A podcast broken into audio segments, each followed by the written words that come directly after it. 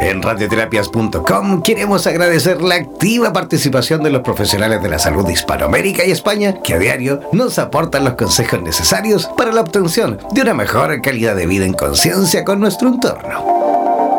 Gracias por ser parte de los más de 30.000 profesionales inscritos en nuestra comunidad. No dejes de ingresar a nuestra página web e infórmate de la posibilidad de ser parte de nuestro staff de locutores o locutoras desde cualquier lugar del mundo.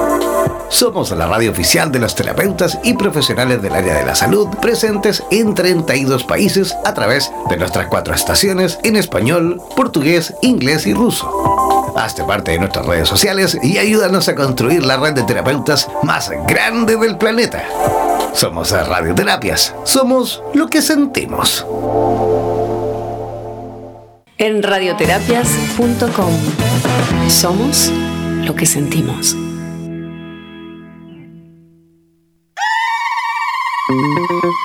Olvides descargar gratis la aplicación de radioterapias en Google Play y disfruta de nuestra programación continua las 24 horas del día y los 7 días de la semana.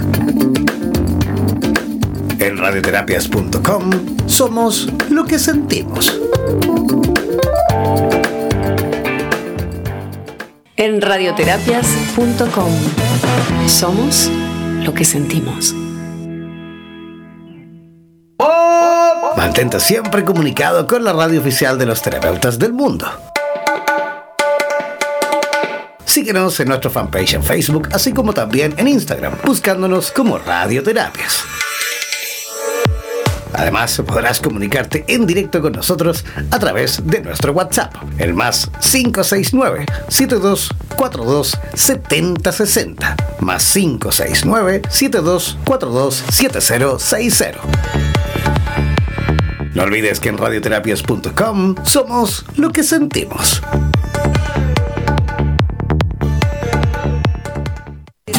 En radioterapias.com somos lo que sentimos.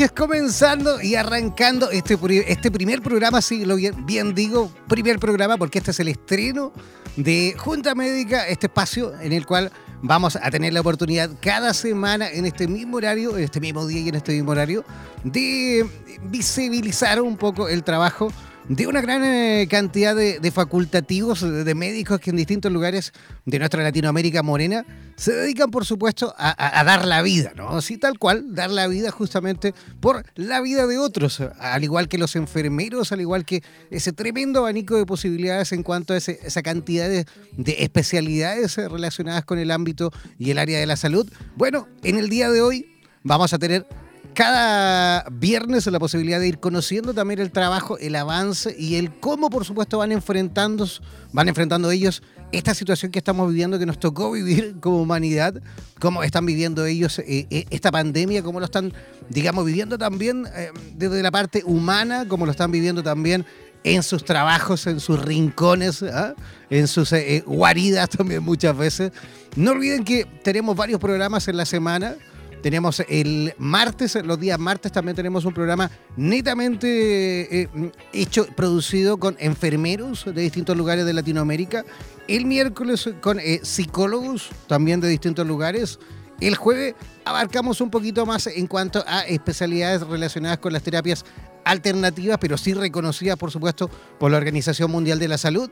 Y los viernes vamos a tener cada viernes, como les comentaba y como les adelantaba, la posibilidad de ir aprendiendo y descubriendo este maravilloso mundo también de la medicina, un mundo a veces un poquito desconocido, porque por más que eh, en alguna ocasión de nuestra vida nos haya tocado visitar algún centro hospitalario, alguna consulta médica, siempre hay otra parte, de ahí detrás siempre hay un trabajo maravilloso, un trabajo de mucho esfuerzo, de mucha dedicación y sobre todo de, de, mucho estudio. Ellos están constantemente estudiando todos los días y sobre todo ahora, eh, eh, con esta pandemia, con este, con este desafío que se les ha puesto, están por supuesto todos de cabeza estudiando y avanzando para ir, por supuesto, eh, encontrando las soluciones para poder, lógicamente, salir de nuestras guaridas, de nuestra casa y continuar nuevamente una vida completamente normal. Este programa en el día de hoy no lo voy a hacer solo, por supuesto. Estoy ya en compañía de cuatro profesionales, de cuatro facultativos. Eh, tenemos eh, en línea a la doctora Vivian Cabrera de República Dominicana. ¿Cómo está, doctora? Un placer como siempre para mí compartir con ustedes este espacio. Y ya yo soy parte de la familia de radioterapia. Es verdad, es verdad que sí. Y ella ya es parte de la familia de radioterapia y ha estado en varias ocasiones conversando también con nosotros en distintas materias. Así que nuevamente le damos eh, la bienvenida a la doctora Vivian Cabrera desde República Dominicana. También tenemos eh, desde Guatemala a la doctora Cintia Vargas, también ya parte de la casa. ¿Cómo está, doctora? Muy buenas noches a todos, estoy bien, muy alegre de estar por acá compartiendo con ustedes nuevamente y siempre ah, apoyando en todo lo que se pueda. Perfecto, maravilloso. Y también alguien, hay, tenemos a una que está debutando, sí, en el día de hoy es primera vez que tenemos el honor y la suerte también de poder conocer su trabajo y vamos a conversar también con la doctora Rosario Catari desde Tarija, desde Bolivia. ¿Cómo está, doctora? Hola, buenas noches. Muy contenta, un gusto compartir con ustedes hoy y muchas gracias por la invitación. Igualmente. Y tenemos eh, a nuestro invitado especial del día de hoy. Oye, nos costó un poquito poder coincidir con él, o mejor dicho, que él ahí pudiese, eh, eh, digamos, dejar un poquito, abrir un poquito la agenda, porque él siempre ocupadísimo, lo hemos visto en distintos canales de televisión aquí a, nivel nacional, aquí en Chile. Es un tremendo profesional, él es director de, del área, del programa, mejor dicho, de medicina intensiva del adulto de la Universidad Andrés Bello y también es director de la unidad de, eh, de cuidados intensivos de la clínica Indisa. El doctor Sebastián Ugarte, ¿cómo está, doctor? ¿Nos escucha? Hola, un gusto de saludarlos. ¿Cómo están ustedes? Aquí felices, felices de, estrenar por una parte este nuevo programa y también contentísimo de, poder haber logrado tener también la posibilidad de, conversar con usted y entender un poquito, a ver, en estos días nos hemos ido enterando con respecto a, a, una técnica que no es nueva, por lo que sabemos, es una técnica que usted ya nos corregirá, pero creo que es una técnica que ya viene incluso del año 1890 por ahí, que se utilizaba incluso para poder solucionar eh, otras patologías eh, antes de la, de la era del antibiótico y que justamente ha dado noticia porque puede ser una de las soluciones justamente para el COVID. Estamos hablando de la terapia con plasma, que usted por lo que sabemos y lo que hemos ido enterándonos, como le decía a través de la prensa, ha sido uno de los pioneros en esta nueva generación, ¿no? Creo que también está usted utilizando esa técnica con muy buenos resultados, ¿no?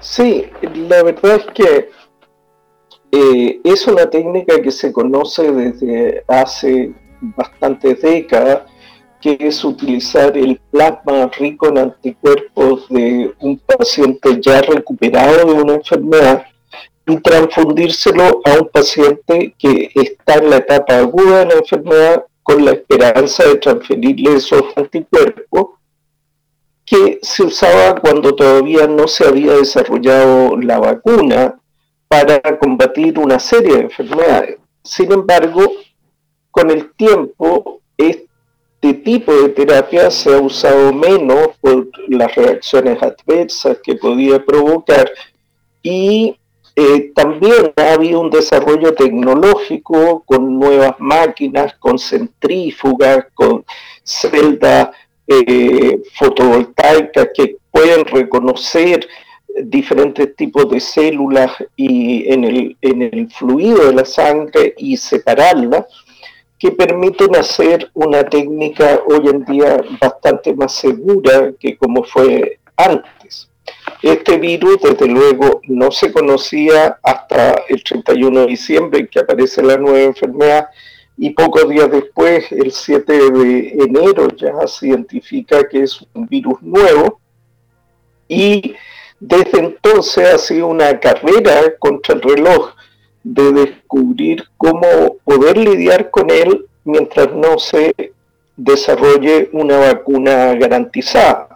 Eso puede tomar bastante tiempo. Y entre medio se probó con esto, hay un estudio ya publicado en Estados Unidos con cinco pacientes con resultados favorables y ese estudio permitió que la FDA, la Agencia Regulatoria de Estados Unidos, autorizara usarlo eh, como terapia de rescate compasiva en casos muy graves y posteriormente aparece un estudio en China donde en el gigante asiático juntaron 10 pacientes.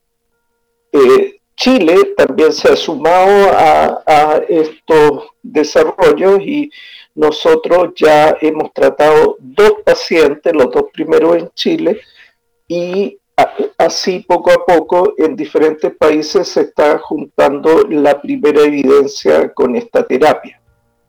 Doctor, así, digámoslo en simple para que la gente que nos escucha también a través de la señal de radioterapias en español pueda comprender eh, de qué se trata realmente esta técnica. ¿Qué es eh, eh, esto del plasma convaleciente para que la gente vaya entendiendo un poquito más? Bueno, la sangre tiene por un lado células como son los glóbulos rojos, que son los más característicos y que le dan el color, tiene glóbulos blancos que cumplen diferentes funciones, principalmente de defensa del organismo dentro de la circulación, y plaquetas que ayudan a evitar los sangrados en el territorio vascular. Cuando uno separa estos dos componentes celulares, serie roja y serie blanca, va quedando un líquido sobre estos elementos celulares, que es un líquido opalescente de un color ámbar. Ese líquido es el plasma que es rico en proteínas y dentro de esas proteínas están los anticuerpos que son unas inmunoglobulinas. Cuando una persona ha tenido contacto con el virus, sobre todo cuando se ha enfermado por el virus, si no tiene ningún defecto de su inmunidad, va a ir desarrollando una respuesta inmunitaria contra el virus. Si logra sobrevivir en base a su propia inmunidad, significa que genera una gran cantidad de anticuerpos para destruir el virus. Le sirven a él para recuperarse, pero estos pacientes ya convalecientes, dos a tres semanas después de haber tenido la enfermedad, siguen manteniendo niveles muy altos de anticuerpos y ahí lo que hacemos es conectar una aguja a una vena del brazo y conectar esa línea venosa a una máquina que tiene centrífugas y tiene elementos que identifican la célula y que hace separación del plasma de los glóbulos rojos y otros elementos de la sangre y solo le extrae el plasma. Es un proceso que demora no mucho tiempo, es una hora, y en una hora obtenemos aproximadamente 400 ml de plasma, menos de medio litro. La persona lo tolera muy bien, no tiene y con esa cantidad de plasma, haciendo todas las pruebas virales, que no haya ninguna posibilidad de contagio de nada, se le transfunden a una persona enferma solo 200 ml. Y con esos 200 ml uno puede ver los cambios que nosotros ya hemos visto en dos enfermos. Solo con, solo con 200 ml, digamos, eso, eso va a variar dependiendo de la estatura del paciente, el peso del paciente, eh, eh, o, o, es la misma, digamos, dosis para, para todo tipo de pacientes. Lo que ha aparecido reportado en la literatura en los dos estudios que hay publicados a nivel mundial es el uso de 200 ml en paciente adulto. Eh, esto no, aparece descrito en niños, sino solo en adultos, y, y en ellos se ha usado una dosis única de 200 ml sin mayor variación. Lo que podría ocurrir es que si el paciente continúa grave, pudiera eventualmente algunos días después de la primera dosis necesitar una segunda dosis también de 200 ml. ¿Y, esto se transfunde exactamente de la misma forma como sería a lo mejor una, transfusión de sangre? ¿La técnica es la misma? Efectivamente, eh, eh, igual se pincha una vena y por ahí se deja pasar estos 200 ml, que requiere un poco menos de tiempo que el, el de una transfusión de glóbulos rojos o de sangre, porque como no tiene células que son muy eh, espesas para pasar al torrente sanguíneo, esto es solo un líquido rico en proteínas, su infusión puede ser un poquitito más rápido que lo que es una transfusión de glóbulos rojos eh, habituales, glóbulos rojos de banco de sangre. Perfecto. Voy a abrir también el micrófono a Cintia. A lo mejor Cintia por ahí quiere comenzar. Eh, ah, si quiere hacerle alguna pregunta al doctor uh, Sebastián Ugarte.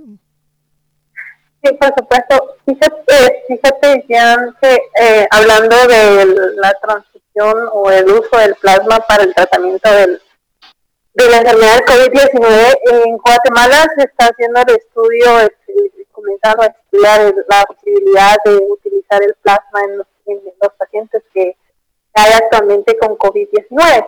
Ahora, mi pregunta para el doctor es, ¿qué riesgos existen al administrar el plasma en, los pacientes con COVID-19? Bueno, los riesgos que se presentan son principalmente que la transfusión de un líquido rico en proteínas y en anticuerpos pueda generar una reacción anafiláctica en el paciente receptor. Y eso, eh, sobre todo cuando hay algún tipo de anticuerpos que pueda generar una reacción desfavorable en el receptor. Por eso nosotros seleccionamos que no haya una incompatibilidad de grupos sanguíneos clásicos entre el donante y el receptor, en primer lugar. Otro de los riesgos es que junto con el plasma se pueda transfundir algún tipo de virus que permanece en la sangre, como el virus de la inmunodeficiencia humana o algunas otras enfermedades venéreas o enfermedades que se conservan en la sangre como la hepatitis. Eh, desde luego, el mismo coronavirus tenemos que asegurarnos que el paciente se haya recuperado y hacerle repetidos exámenes, no solo uno, de reacción de cadena de polimerasa que haya resultado negativo para haber descartado razonablemente la posibilidad de que sea un paciente que todavía están circulando los virus en su sangre y que por esta vía en vez de hacerle un beneficio al paciente, le estamos transfundiendo un plasma con partículas virales. Eh, todas estas precauciones se toman y haciendo la transfusión de este plasma en una cantidad moderada y habiendo tomado las precauciones, en general eh, por lo menos en lo que tenemos hasta el día de hoy descrito en la literatura, que todavía son pocos casos, eh, no genera mayores inconvenientes con las técnicas modernas. Perfecto. Le vamos, a, le vamos a dar el paso también a la doctora Vivian Cabrera de República Dominicana, que también quiere hacer una preguntita. Sí, gracias. Buenas noches, doctor, nuevamente. Mi pregunta es, eh, en el caso de mi especialidad, yo soy familiar y trabajo eh, atendiendo mujeres embarazadas, la parte del porperio y eso. Ya se ha determinado que no hay transmisión vertical. Ahora bien, mi pregunta es, en caso de que se quiera tratar a una paciente embarazada o a una eh, parida con plasma, ¿Hay alguna contraindicación o no se está usando en esos pacientes? Eh, de momento no se ha usado en embarazada o en puérpera la transfusión de plasma. La verdad es que eh, en general en la mayoría de los estudios se excluye a las embarazadas o a las puérperas recientes porque hay dos vidas en juego y cuando uno va a hacer una terapia con un, una nueva técnica o un nuevo medicamento, eh, se prefiere, si se corre algún riesgo, porque todavía no se conoce completamente, es no correrlo con embarazada porque hay dos vidas en juego. Así que por esa razón la mayoría de los nuevos desarrollos tecnológicos dejan fuera de los estudios a las embarazadas y a las puérperas. Así que vamos a necesitar primero probar en población general para después, si esto se ve que es seguro, es confiable, en forma diferida, eh, poder hacer estudios en embarazadas y puérperas. Recordemos que de no mediar una vacuna que todavía no tenemos, todavía no se ha inventado, este virus seguirá con nosotros hasta que se encuentre la vacuna o se agoten la gente que no tiene inmunidad. Y eso puede tardar cuatro años a no ser que eh, aparezca una vacuna. Perfecto. Continuamos entonces. Tenemos eh, también a la doctora Rosario Catari de Tarija, Bolivia, que también quiere preguntar. Yo tengo una pregunta para el doctor. Eh, sabiendo que el plasma lo obtenemos de pacientes convalecientes, ¿cuántos días más o menos es prudente eh, que el paciente tenga convalecencia después de haber recuperado del COVID? Es una excelente pregunta primero el paciente tiene que haberse recuperado de su cuadro, lo ideal es que sean cuadros graves, que han requerido hospitalización, porque mientras el cuadro ha sido más severo, la verdad es que eh, más fuerte es la reacción que se produce en el, en el paciente. Ahora, después de que está de alta y que ha salido la PCR negativa, se va para la casa y debe pasar un mínimo de dos semanas más antes de que eh, se pueda obtener el plasma. El pico de inmunoglobulina G se estudió en un estudio que incluyó 82 pacientes diagnosticados con exámenes y 58 pacientes sospechosos, y este pico ocurría alrededor del día 14 de eh, iniciados los síntomas. En este caso, son pacientes que ya se han recuperado la enfermedad y en eso pueden haber demorado 14 días y además se dan dos semanas adicionales de eh, cuarentena post-alta, por lo que son pacientes que ya tienen niveles de anticuerpos razonablemente elevados y que han alcanzado su máximo. Perfecto. Antes de continuar de nuevo con, eh, con, la doctora Cintia Vargas desde Guatemala, tenemos una preguntita que viene llegando por WhatsApp y quiero aprovechar de hecho de, de, recordar el WhatsApp para aquellos que quieran también integrarse a la conversación. Deben hacerlo escribiendo, ¿vale? Eh, tiene, tiene que enviar por escrito al WhatsApp más 569-7242-7060. Voy a repetir, más 569-7242-7060. Ese es el WhatsApp de Radioterapias en Español. Tenemos una pregunta que viene llegando por WhatsApp y dice, doctor, dice, ¿por qué es tan difícil tratar eh, una patología viral versus una bacteriana?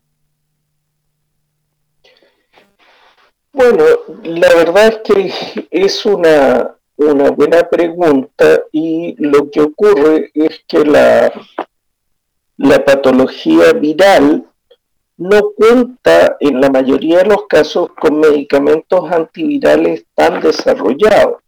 En el caso de las bacterias, la gran de las bacterias contamos con antibióticos que pueden eliminar destruyendo la pared o destruyendo otras partes del microorganismo de una manera bastante eficiente.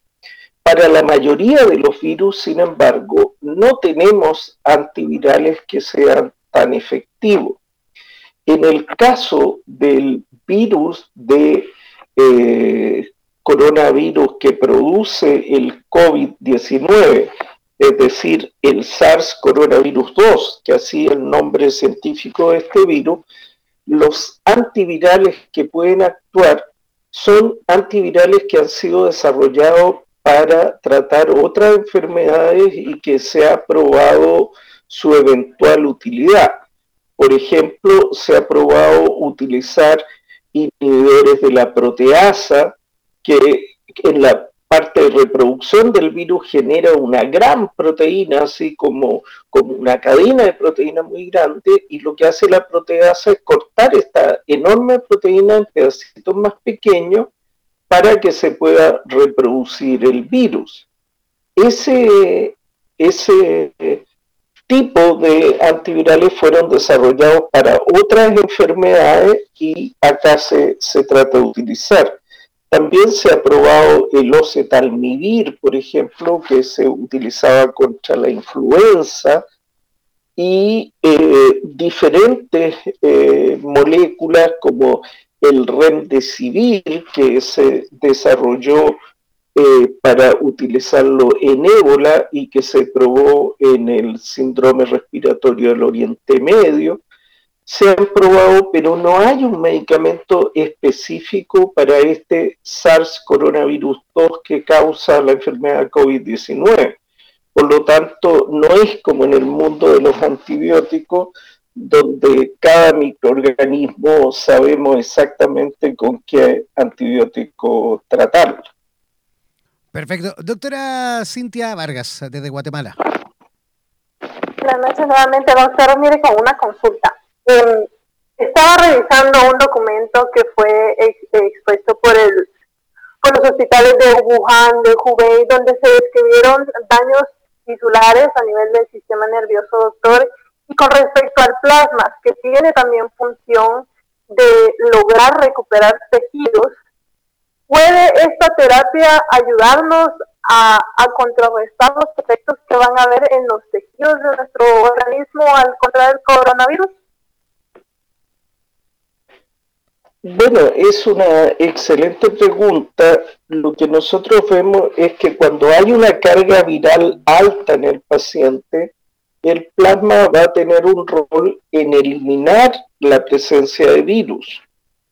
Probablemente en el proceso de reparación celular y en el proceso de modulación de la respuesta inmune inflamatoria, hay otra terapia que parece ser promisoria, que es el uso de infusión de células madre. En ese sentido, el uso de infusión de células madre, un millón de, células madre por 10 eh, kilos de peso, ¿no es cierto?, eh, puede permitir que eh, el paciente pueda tener una reparación de los tejidos inflamados y una mejoría de la modulación de su inmunidad posiblemente. Hoy en día se encuentran en marcha diferentes estudios alrededor del mundo con el uso de células madre, con la esperanza de modular la respuesta inmune y la reparación tisular. Estados Unidos y la FDA han aprobado una serie de estudios y todavía es temprano para sacar conclusiones, pero es un área que puede ser promisoria en el sentido de lo que usted señala. A nivel neurológico, se ha visto que puede existir daño medular, mielitis, puede aparecer síndrome de Guillain-Barré con una eh, disminución de la movilidad del cuerpo, Puede aparecer también encefalitis y encefalitis hemorrágica. en la resonancia nuclear magnética se puede ver reforzamiento de la leptomeninge. O sea, esto afecta el sistema nervioso central. Desde luego, hay pacientes que pierden el olfato y pierden el sabor. No sienten los olores ni, ni cuando comen algo le sienten el sabor. Y esto no es por una inflamación local de la nariz o de la boca, sino que es por un compromiso neurológico de los pares craneanos que tienen que ver con la sensibilidad olfatoria y gustativa. En este tipo de situaciones, salvo esperar que se recupere espontáneamente, no tenemos tantas alternativas terapéuticas y una de las que hay bastante investigación, pero que todavía es temprano decir, es esto del uso de células madres, que eso va para otro programa otro día y hablar de toda esa terapia que es un verdadero campo fascinante de investigación. Perfecto. Antes de pasar a la pregunta de la doctora Vivian Cabrera de República Dominicana, tenemos otra preguntita que viene llegando por WhatsApp desde Ecuador, Paul Jaramillo. Pregunta, dice, ¿en qué momento de la enfermedad es recomendado el plasma convaleciente como terapia?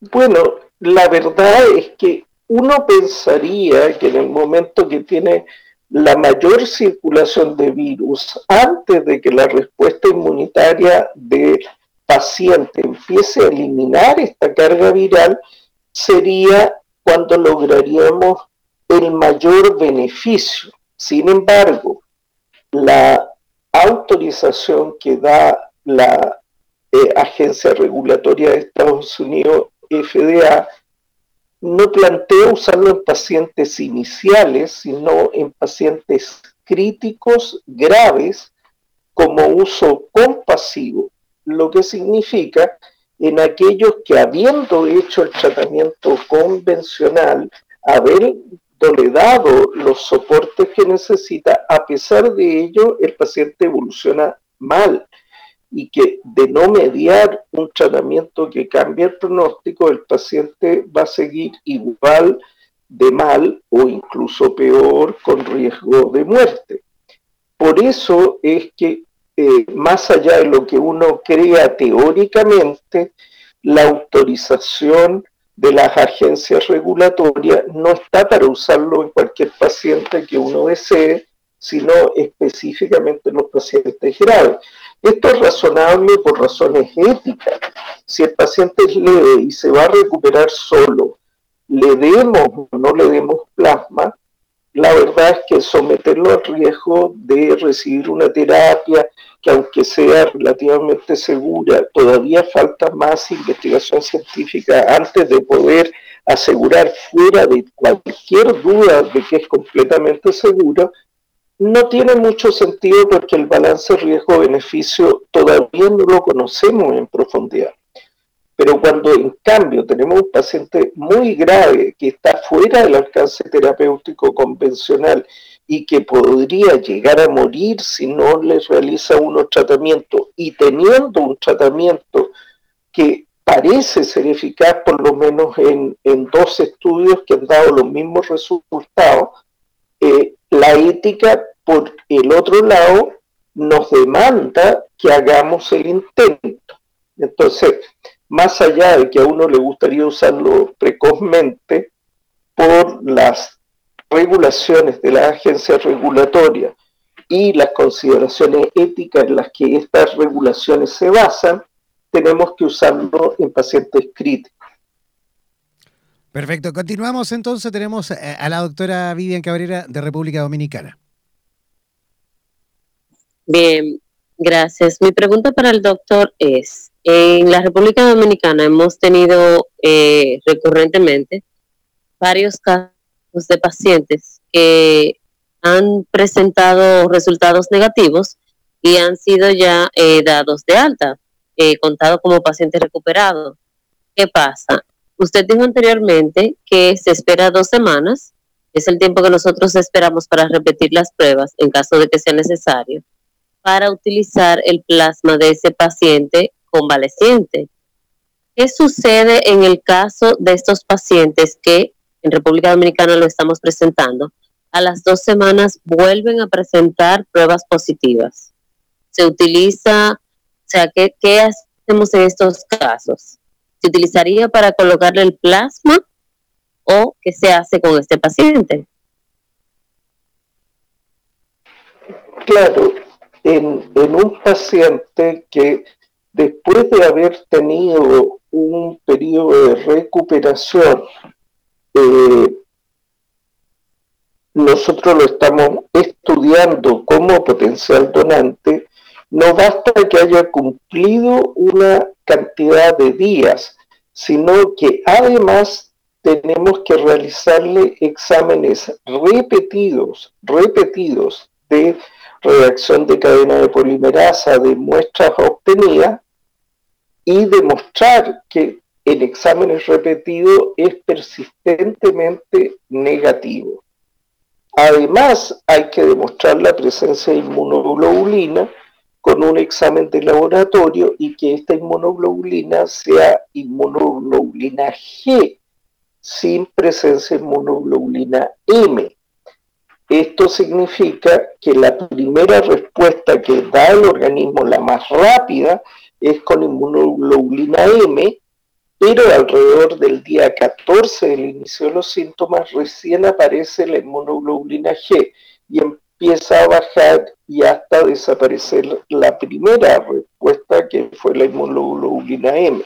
Si un paciente tiene niveles elevados de IgG, tiene IgM que ha desaparecido, ha desaparecido el virus y las partículas virales, por pequeñas que ellas sean, en exámenes repetidos de reacción de cadena de polimerasa, uno puede estar tranquilo en el sentido de que ese paciente es seguro transfundir su plasma a un paciente gravemente enfermo. Perfecto, continuamos entonces, tenemos a la doctora Rosario Catarí desde Bolivia. Doctor Ugarte, yo tengo eh, la duda y quiero saber si hay alguna contraindicación para el, uso, para el uso de esta terapia con plasma convaleciente.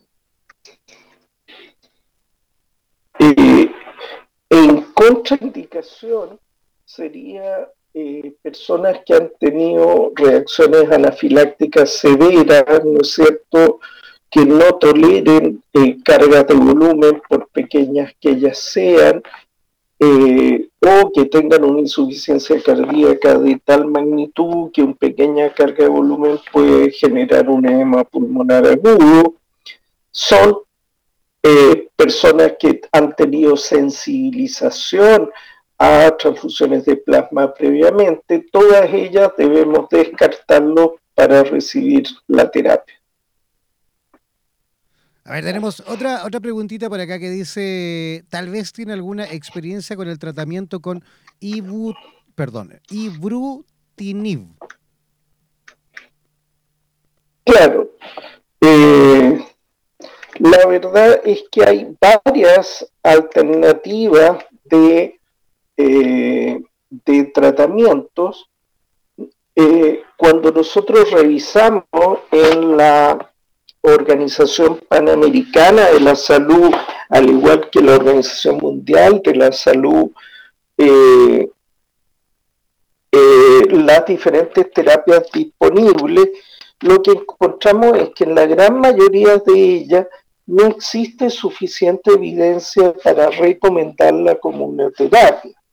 Ustedes pueden ver que un presidente de un país como el señor Donald Trump, presidente de Estados Unidos, apareció en los medios de comunicación recomendando el uso de eh, dos medicamentos, hidroxicloroquina y acitromicina, y gente fue a la farmacia a comprar estos remedios y tomó.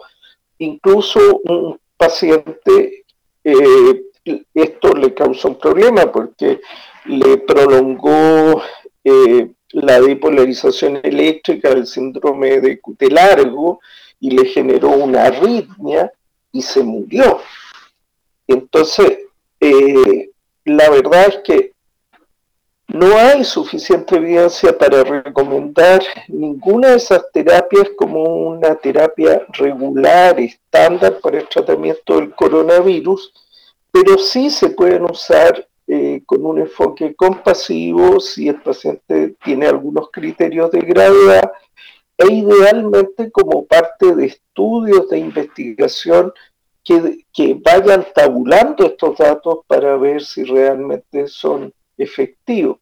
Han salido algunos estudios a favor de remdesivir, hay algunos que han hablado a favor de hidroxicloroquina, acitromicina como inmunomodulador, no solo como antibióticos, hay algunos estudios, en fin, pero eh, todavía falta mayor investigación antes que podamos decir que está garantizado el tratamiento.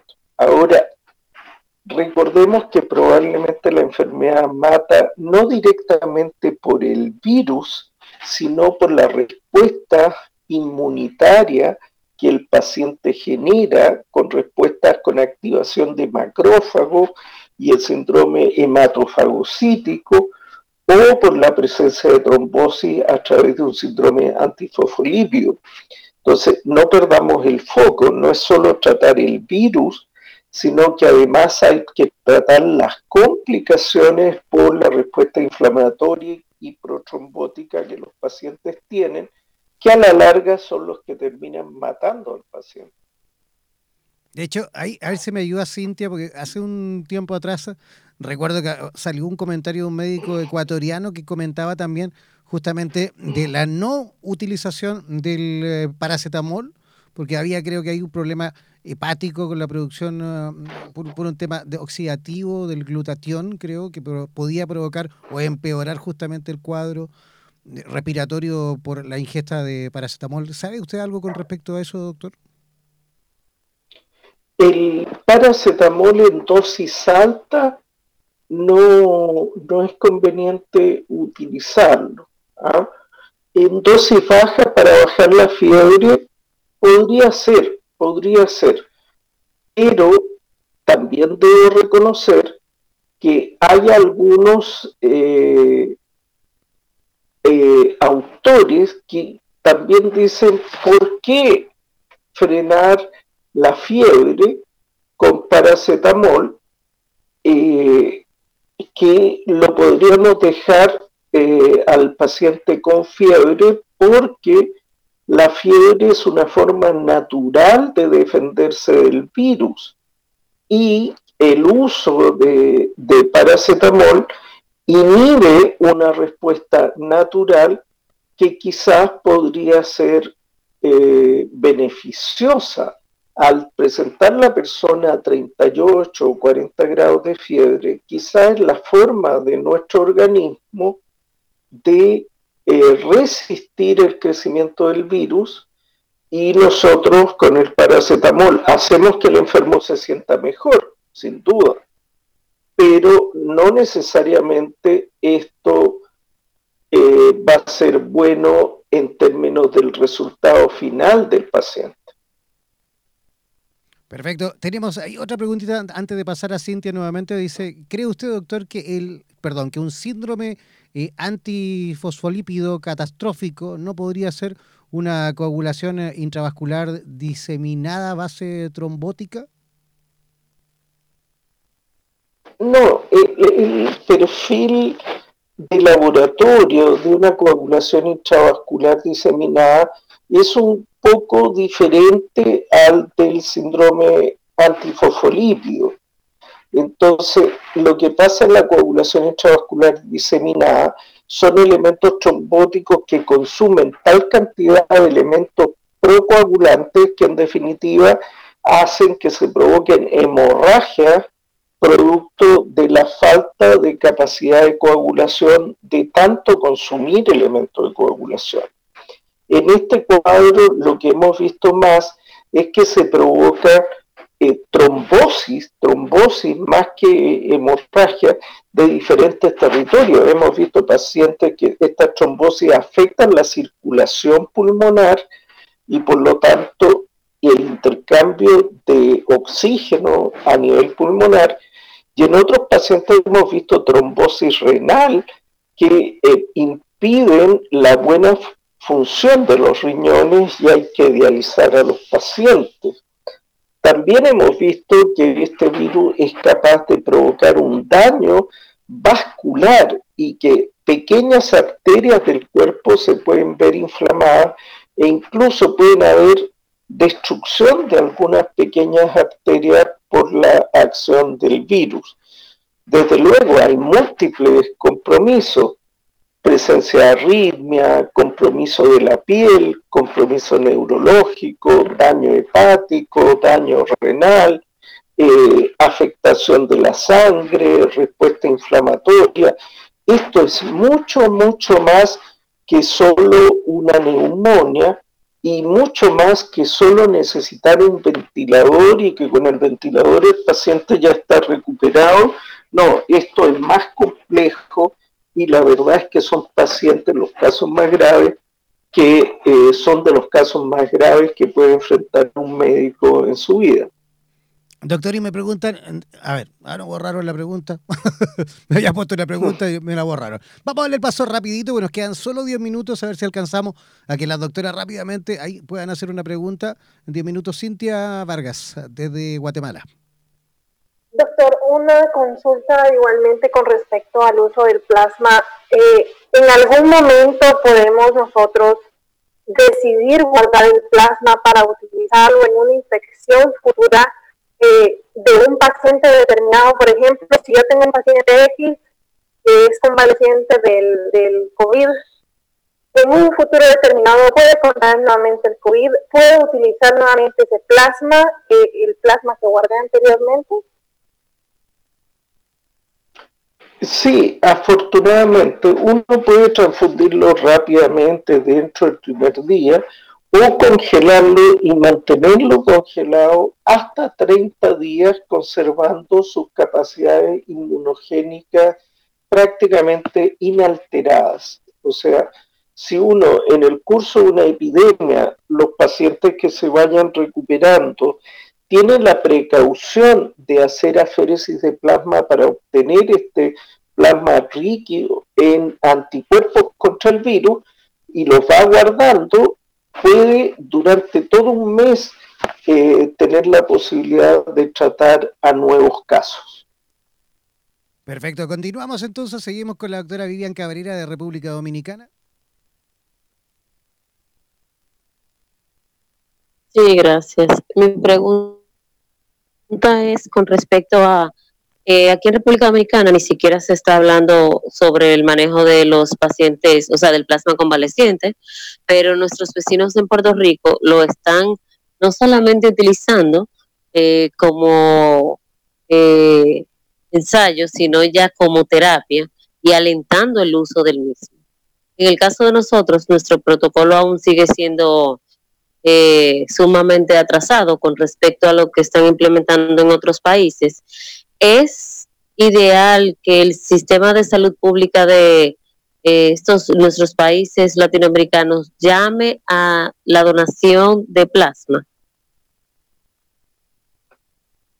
Eh, yo creo que sí es justificada la donación de plasma, pero de personas que ya tuvieron enfermedad por coronavirus, no de todos los pacientes. Lo que sí la, gente sana y normal que está en la calle, es importante que donen sangre porque a raíz de la epidemia la gente ha dejado de ir al hospital para cualquier cosa, para verse eh, un dolor de espalda, atenderse por la vesícula y tampoco están yendo a donar sangre según van pasando los días de la epidemia, se va agotando la reserva en los bancos de sangre y eh, si alguien tiene un accidente o una operación y necesita sangre, se va a encontrar que va a llegar un momento en que no va a quedar sangre en los bancos si no nos movemos y vamos a donar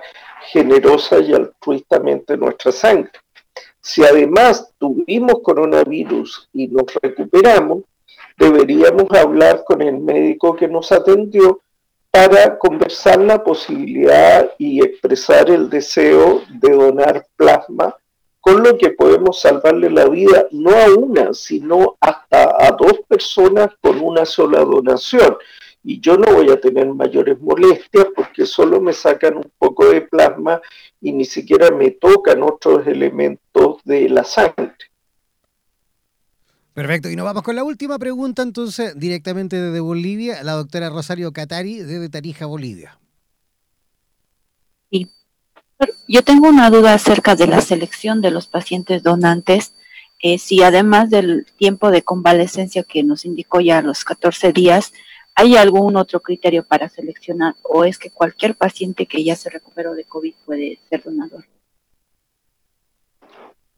En, los criterios de selección se requiere que la persona se haya recuperado, que esté en condiciones físicas aceptables como para poder extraerle casi medio litro de plasma, que sea una persona de edad media de la vida, no una persona demasiado añosa para que pueda tolerar el procedimiento y recuperar la generación de plasma en forma adecuada, no, tiene que ser portador de algunas enfermedades infectocontagiosas como VIH, no haber tenido hepatitis y otras enfermedades que se pueden transmitir por la sangre o sus derivados y en general eh, hacemos transfusiones solo de hombres o de mujeres que no hayan tenido tantos embarazos. Cuando ha tenido más de un embarazo, hay ciertas sensibilizaciones en la sangre y por lo tanto en el plasma de las mamitas con respecto al bebé que ese tipo de anticuerpos pueden generar una reacción adversa en el receptor dependiendo de las características del grupo sanguíneo del receptor. Perfecto, bueno, yo quiero comenzar a agradecer, por supuesto, la participación de las doctoras que estuvieron eh, en el programa del día de hoy, a Cintia Vargas desde Guatemala, también eh, a la doctora Vivian Cabrera de República Dominicana y a la doctora Rosario Catari desde Bolivia. Gracias a cada uno de ustedes por, por la participación en el día de hoy. Esperamos, por supuesto, repetir en, el, en los próximos programas. Y sin duda también agradecerle, doctor Sebastián Ugarte, eh, su visita. Esperamos que, que vuelva a repetir, esperamos por supuesto tener la posibilidad de volver a conversar con usted, a que nos siga ayudando, nos siga instruyendo y, que también eh, eh, mediante usted también podemos dejar ya la invitación hecha también al resto de sus colegas de la clínica también, para que puedan visitarnos, para que puedan también participar en nuestra emisora. Somos, creo, la única radio a nivel global que nos dedicamos 100% a, digamos, a, la posibilidad de difundir todo en cuanto a medicina en todas sus vertientes. Así que gratamente agradecido, por supuesto, por su visita y esperamos sin duda tener la posibilidad de volver a repetir con usted también. No, el agradecido soy yo y la verdad es que Además, ha sido muy grato compartir con colegas de República Dominicana, de Bolivia, de Guatemala, de Ecuador, de diferentes países, porque en definitiva somos miembros de una misma eh, tierra de esta América morena, donde enfrentamos desafíos que tienen mucho de parecido entre un país y otro y que al final del día siempre nos sentimos como miembros de una misma familia y hermanos de un mismo continente. Ha sido un honor para mí participar de esta conversación. Doctor Sebastián Ugarte, muchísimas gracias. No, a ustedes. Que tenga un maravilloso fin de semana. Gracias, igualmente. Ya, y yo comenzando también a despedirme feliz como una lombriz, más a gusto que un arbusto. Oye, nos vamos de fin de semana, pero realmente felices. No se desconecten de nuestra sintonía. Recuerden que Radioterapia funciona las 24 horas del día y los 7 días de la semana. Programación continua, siempre van a estar encontrando información con respecto, por supuesto, a la actualidad relacionada con, el área de la salud en todas sus vertientes. Tenemos profesionales de todo tipo, siempre comunicando, siempre aportando sus pildoritas, sus capsulitas Ah, para que ustedes vayan, por supuesto, eh, siempre encontrando la posibilidad de la obtención de una mejor calidad de vida en conciencia. Un abrazo, que tengan un maravilloso fin de semana, cuídense mucho, no eh, bajen la guardia, no olviden lavado de manos como siempre, no olviden usar sus mascarillas y por supuesto no olviden también siempre de pensar en positivo. Gracias, gracias, gracias. Chao pescado.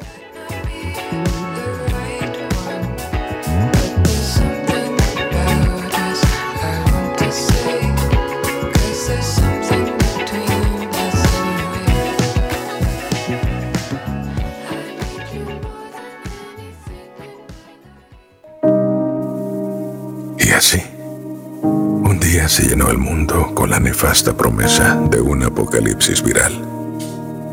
Y de pronto las fronteras que se defendieron con guerras se quebraron con gotitas de saliva. Hubo equidad en el contagio que se repartía, igual para ricos y pobres. Las potencias que se sentían infalibles vieron cómo se puede caer ante un beso, ante un abrazo. Y nos dimos cuenta lo que era y no era importante. Y entonces una enfermera se volvió más indispensable que un futbolista y un hospital se hizo más urgente que un misil. Se apagaron luces en estadios. Se detuvieron los conciertos, los rodajes de las películas, las misas y los encuentros masivos. Entonces, en el mundo hubo tiempo para la reflexión a solas y para esperar en casa que lleguen todos. Para reunirse frente a fogatas, mesas, mecedoras, hamacas y contar cuentos que estuvieron a punto de ser olvidados. Tres gotitas de mocos en el aire nos han puesto a cuidar ancianos, a valorar la ciencia por encima de la economía nos ha dicho que no solo los indigentes traen pestes, que nuestra pirámide de valores estaba invertida, que la vida siempre fue primero y que las otras cosas eran accesorios. No hay lugar seguro. En la mente de todos nos caben todos. Y empezamos a desearle el bien al vecino. Necesitamos que se mantenga seguro.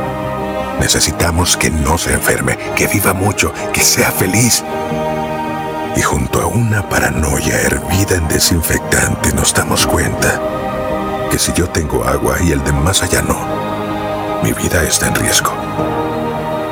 Volvimos a ser aldea. La solidaridad se tiñe de miedo y a riesgo de perdernos en el aislamiento. Existe una sola alternativa. Ser mejores juntos. Si todo sale bien, todo cambiará para siempre. Miradas serán nuestro saludo. Y reservaremos el beso solo para quien ya tenga nuestro corazón. Cuando todos los mapas se tiñan de rojo con la presencia del que corona, las fronteras no serán necesarias. Y el tránsito de quienes vienen a dar esperanza será bien recibido bajo cualquier idioma y debajo de cualquier color de piel dejará de importar si no entendía tu forma de vida, si tu fe no era la mía. Bastará que te anime a extender tu mano cuando nadie más lo quiera hacer. Puede ser, solo es una posibilidad, que este virus nos haga más humanos y de un diluvio atroz surja un pacto nuevo con una rama de olivo desde donde empezará todo de cero. En radioterapias.com somos lo que sentimos.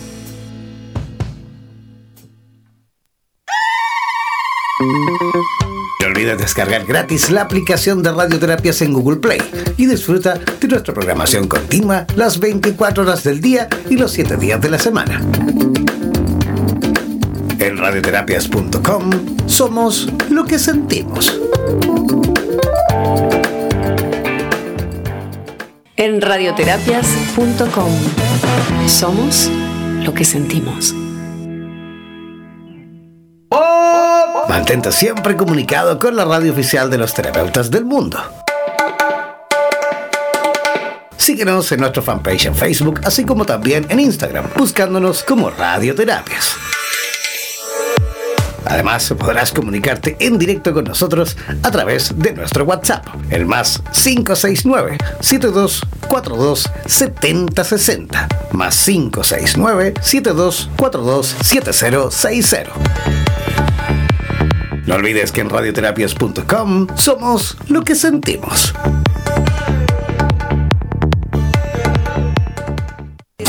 En radioterapias.com somos lo que sentimos.